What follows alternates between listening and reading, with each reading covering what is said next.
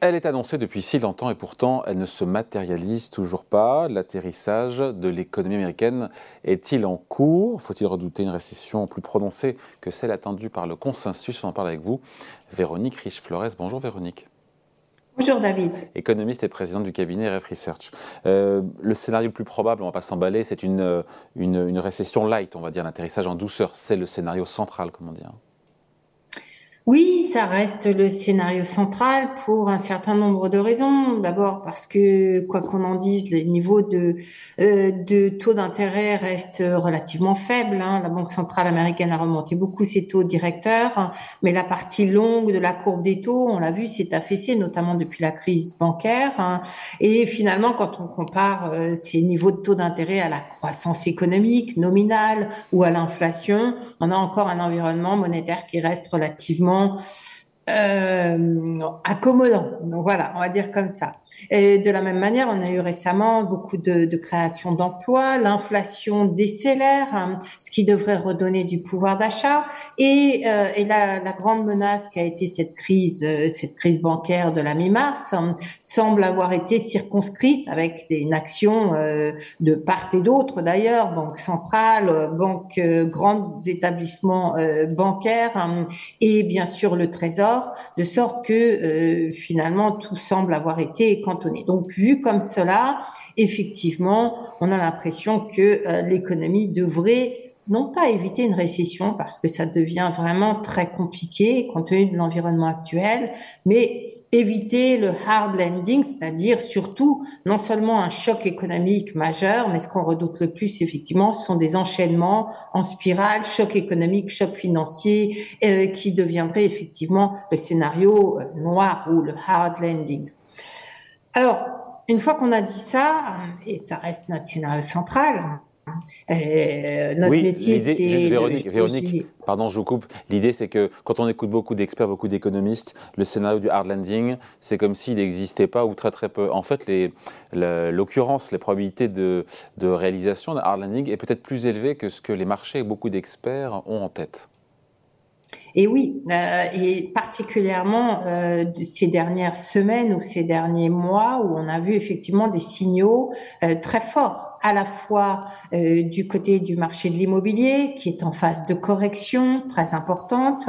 Je parlais tout à l'heure de la bonne nouvelle relative qui était cette abondance de création d'emplois la contrepartie, c'est que euh, les résultats des entreprises commencent à être plombés. Ils sont plombés parce qu'il y a eu trop d'emplois relativement à la croissance, et d'autant plus que euh, même si la croissance des salaires décélère un petit peu, la masse salariale, elle, euh, augmente euh, significativement, bien évidemment, compte tenu de l'emploi. Donc ça fait très fort ralentissement immobilier, euh, retournement de la croissance des bénéfices des entreprises, sur fond, finalement, non pas plus de crise bancaire, mais de resserrement des conditions de crédit, qui est tout à fait palpable. On a eu quelques semaines d'incertitude après cette crise bancaire de la mi-mars. On commence maintenant à avoir des données plus Et ce qu'on voit effectivement, c'est que ces banques dites régionales, euh, donc, en disant régional, on a tendance à mettre un peu de côté leur importance. En réalité, elles financent beaucoup de l'économie américaine, notamment dans l'immobilier et particulièrement l'immobilier commercial. Or, cet immobilier commercial a quand même du plomb dans l'aile avec la hausse des taux d'intérêt, la détérioration euh, des résultats des entreprises, et ça devient un vecteur additionnel, effectivement, qui vient se greffer à une histoire qui était globalement celle d'une récession et qui finit effectivement par donner un ensemble assez anxiogène où on voit se multiplier à la fois les facteurs économiques négatifs et potentiellement des enchaînements euh, financiers qui pourraient effectivement créer du stress, comme on a eu à l'occasion de la crise bancaire, mais comme on pourrait avoir à l'occasion de perspectives ou de résultats, d'ailleurs publication des résultats décevants, bancaires, économiques, techniques technologique, etc. Quelle probabilité on peut mettre, si c'est possible, sur une récession euh, plus lourde, plus sévère? Et de quel ordre elle serait? On parle d'une récession de quoi? 2, 3, 4% Et quelle probabilité, si on peut encore euh, pricer ça? Alors, c'est toujours difficile hein, de pricer. Nous, il nous semble qu'effectivement, cette probabilité d'un scénario, d'abord d'une récession, La Fed de New York nous, en, nous fait des recherches, elle estime la probabilité d'une récession. Celle-ci est estimée à quasiment 60% aujourd'hui au cours des 12 prochains mois. C'est le niveau le plus élevé depuis la récession des années 80. Hein, donc c'est quand même un taux très important. On parle de deux trimestres, pardon Véronique, on parle de deux trimestres de baisse consécutive de l'activité, pas d'une récession sur l'ensemble de l'année 2023-2024 en moyenne aux États-Unis alors en moyenne, c'est oui, on, parle au moins de deux trimestres consécutifs. Maintenant, quand vous regardez l'histoire des récessions, il y a quasiment jamais deux trimestres consécutifs. Il y a un trimestre de forte baisse, un rebond, puis ça replonge. Donc, euh, on sait que les estimations de la datation effective d'une récession reposent sur un ensemble de données, d'ailleurs, qui sont pas publiées, mais euh, qui sont beaucoup plus fines que cette cette approche-là. Mais alors après, il y a la question de, l'année, une année moyenne en territoire négatif. Là encore, on est plutôt sur un scénario de récession qui euh, qui, qui apparaîtrait au deuxième semestre de cette année et, et peut-être début d'année prochaine, ce qui exclut pas la possibilité qu'on récupère le, une partie du terrain perdu au moins au deuxième semestre 2024. Donc, euh, mais effectivement, on est plutôt sur un scénario négatif, euh, certainement négatif en glissement annuel de la croissance. Après, pour répondre à vos questions sur les probabilités respectives, eh bien, euh, ces probabilités se rapprochent. C'est-à-dire que nous, on estime que le scénario d'un soft landing est à peu près effectivement de 60%, ce qui veut dire que celui d'un hard landing est de l'ordre de 40%, ce qui est considérable.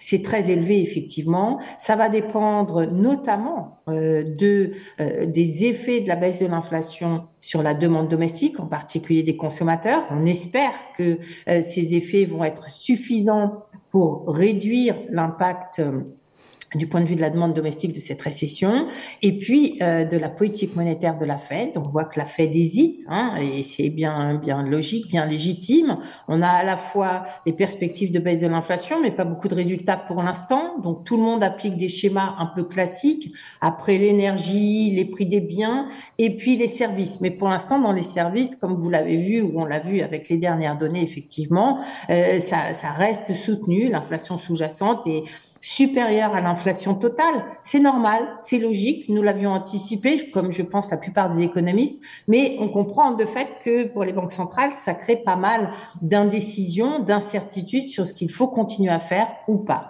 Le plus probable, c'est que la Fed lève quand même le pied assez rapidement. Il y a sans doute dans les tuyaux encore un quart de point de hausse de taux, là, au mois de mai. Il est vraisemblable qu'à partir du mois de juin, la, la Fed annonce clairement et stabilise le niveau de ses taux d'intérêt et annonce la couleur d'un probable euh, assouplissement de sa politique monétaire dans les mois à venir. Le timing est encore un petit peu incertain et puis ça va dépendre de beaucoup d'éléments euh, conjoncturels, bien évidemment. Mais euh, ce, ce retournement euh, de, la politique monétaire euh, forme tout l'espoir, euh, surtout de limiter la casse hein, sur le plan financier. Hein. C'est là qu'on risque d'avoir des effets en spirale qu'on regarde de plus en plus près, notamment depuis la crise bancaire. On voit bien tous les enchaînements, Véronique. Après, dans les signes avant-coureurs tangibles dans l'économie réelle, aux États-Unis, qu'est-ce qui annonce une récession plus ou moins légère ou plus ou moins prononcée? Alors, un premier signe, la détérioration des résultats des entreprises. C'est beaucoup ce, ce facteur-là, parce que finalement, les entreprises ont perdu en productivité. Il va falloir, dans un environnement d'ailleurs de moindre inflation, ce qui veut dire potentiellement pour certains secteurs de moindre pricing power. Hein. Euh, il va falloir pour beaucoup de secteurs effectivement ajuster cela. Ça veut dire que l'emploi va euh, va ralentir très fortement, potentiellement baisser dans un scénario de hard landing, euh, pas dans un scénario de soft landing, mais on a au moins une division par deux, voire trois, du rythme de création d'emplois. Ce qui veut dire effectivement moins de pouvoir d'achat. Donc on a les yeux rivés sur les espoirs de baisse de l'inflation pour redonner du pouvoir d'achat, mais de l'autre côté, effectivement, il y aura cette, cette partie emploi qui va être absolument déterminante. Après, les vrais, euh, les, les, secteurs qui agitent plus ou moins ce spectre, hein, ils sont surtout dans la réaction des marchés immobiliers immobilier résidentiel, hein, qui est euh, qui souffre bien sûr de l'élévation du niveau des taux d'intérêt et du resserrement des politiques de prêt un, parce que les perspectives économiques sont ce qu'on vient de décrire, et deux, parce que l'inversion de la courbe des taux réduit l'offre de crédit des banques, bien évidemment. Donc, deux facteurs effectivement importants. Ce qu'on voit euh, depuis la crise bancaire, néanmoins, ces dernières semaines, c'est poindre ce risque sur l'immobilier commercial, qui devient presque un sujet, le sujet numéro un, avec des retentissements sur les secteurs, le secteur financier, le secteur des entreprises, qui peuvent effectivement créer des effets en chaîne euh, plus importants. Alors nous, on parle d'un scénario, enfin on a estimé bien évidemment, d'un scénario à 1000 milliards de dollars euh, pour plusieurs euh, pour plusieurs choses. D'abord parce que ça correspond effectivement à une chute de 3-4% du produit intérieur brut américain. Et voilà. Et puis euh, parce que ça nous conduit effectivement à évoquer un sujet qui qui commence à devenir sérieusement préoccupant, celui de la situation budgétaire aux États-Unis et des marges de l'absence de marge de manœuvre euh, sur ce plan-là dans le contexte politique actuel. Ce qui, euh, on le sait, a conduit Janet Yellen, Yellen, pardon, la secrétaire d'État au Trésor, a quand même euh, sérieusement évoqué l'émission de cette pièce de 1000 milliards de dollars hum, pour euh, quelque part euh, solder ou avoir la liquidité de la part de la Fed pour faire face aux exigences hum, qui se présentent au Trésor. Donc on voit qu'on est quand même dans une situation qui est extrêmement tendue où les risques de différentes origines se multiplient, avec à la clé d'ailleurs, sans doute dans ce scénario-là, une, une baisse de la notation euh, de la dette publique américaine plus vraisemblable. Alors, pas difficile de greffer une histoire assez négative également du côté du dollar, dont on parle beaucoup ces temps-ci, avec cette perte potentielle de souveraineté, même si enfin de, puissance, même si euh, sur ce plan-là, en général, les choses vont bien plus lentement que les dire. Bon, voilà, merci beaucoup. N'imaginons pas le pire, Véronique, mais on voit bien les enchaînements, euh, même si pour l'instant, c'est bien le, soft landing qui est privilégié comme scénario aux États-Unis. Merci beaucoup, Véronique. Véronique Riche-Flores, économiste et présidente du cabinet F Research. Merci à vous. Salut. Merci, David. Bonne journée.